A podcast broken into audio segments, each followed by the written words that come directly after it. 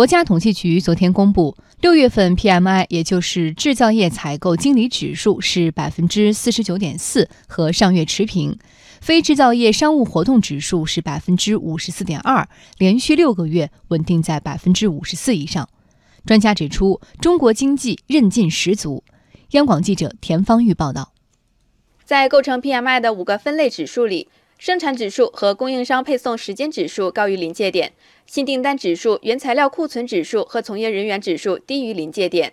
国家统计局服务业调查中心高级统计师赵庆和解读，PMI 在六月的运行特点：一是生产总体保持扩张，产业转型升级继续推进；二是市场订单增长动力偏弱，外贸发展环境趋紧；三是受国内外大宗商品价格波动和部分行业供求关系变化等影响，价格指数双双回落。交通银行首席经济学家连平认为，从一些分项数据可以看出，制造业的结构正在持续优化。主要就是高技术产业、战略性的新兴产业，包括装备制造啊，运行情况呢是明显好于制造业一般的运行情况。相关的一些数据，它的增速都还是比较高的，有的还都在两位数。所以这些状况呢，就表明经济运行的相对平稳，增速并没有明显增高的情况下，我们的结构在进一步的进行调整，转型呢也在进一步的向前推进。这个是中国经济质量提升的一个具体的重要的表现。连平预计，